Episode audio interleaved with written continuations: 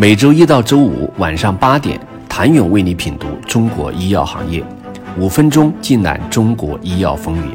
喜马拉雅的听众朋友们，你们好，我是医药经理人、出品人谭勇。中国的头部药企再次将目光瞄准私募领域，继恒瑞砸下二十亿元进军私募后，已累计获得三十七亿元私募投资的信达生物，如今也牵头成立了私募基金。九月一号，信达生物官方消息，信达生物发起并主导的早期人民币基金苏州信和国青基金完成募集并全部关账，首次募资规模五亿元，吸引了包括国家及地方政府引导基金以及多家国内知名机构投资者的入局。这是信达首次发起并主导风险投资基金。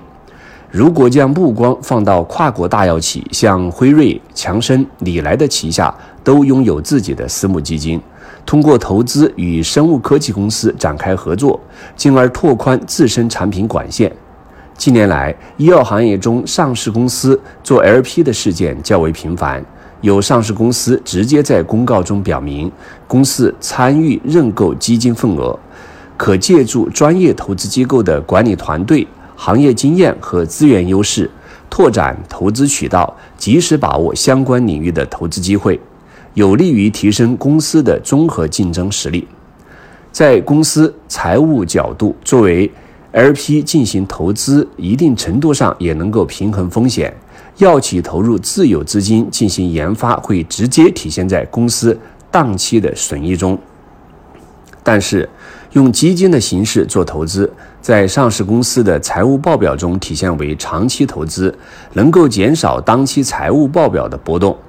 今年六月，恒瑞医药的董事会就通过了恒瑞医药成立私募基金的决议。据了解，恒瑞医药与控股子公司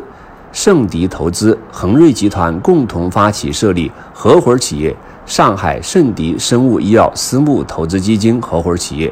认缴出资总额二十点一亿元，其中盛迪投资作为普通合伙人 GP 出资一千万元，持股比例为百分之零点五；恒瑞医药、恒瑞集团作为有限合伙人 LP 分别出资十亿元，持股比例分别为百分之四十九点七五。合伙企业存续期间为长期，以私募基金从事股权投资。投资管理、资产管理等活动。值得注意的是，私募投资基金的 GP 为盛迪投资，盛迪投资的控股企业是恒瑞医药，也就意味着恒瑞医药对于该投资基金能够通过其控股子公司形成间接控制。该基金的投资项目未来也能够与恒瑞的自有研发管线形成协同，这和信达生物的投资逻辑几乎不谋而合。而在新冠疫苗体外诊断试剂盒上赚了钱的医药企业们，也在作为 LP 反哺医药产业。六月，唯物资本刚刚宣布完成人民币基金的首次关闭，该基金预计总规模一百亿，首关规模四十亿，其募资规模达到今年以来人民币生物医疗专业基金之最。市场据此相信，科兴已成为唯物资本新一轮人民币基金的 LP。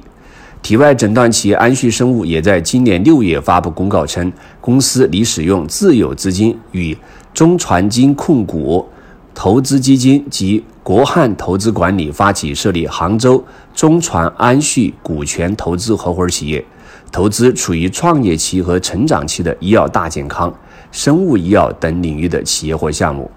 拟投基金总额不超过十亿元，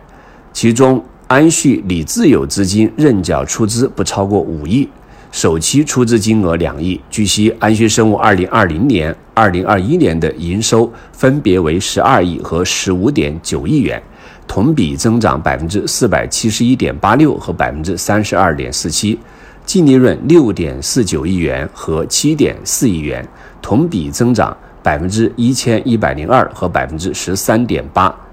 在这些 LP 中，能否诞生中国自己的里来亚洲基金，还需要时间来回答。谢谢您的收听。想了解更多最新鲜的行业资讯、市场动态、政策分析，请扫描二维码或添加医药经理人微信公众号“医药经理人”。医药行业的新闻与资源中心。我是谭勇，明天见。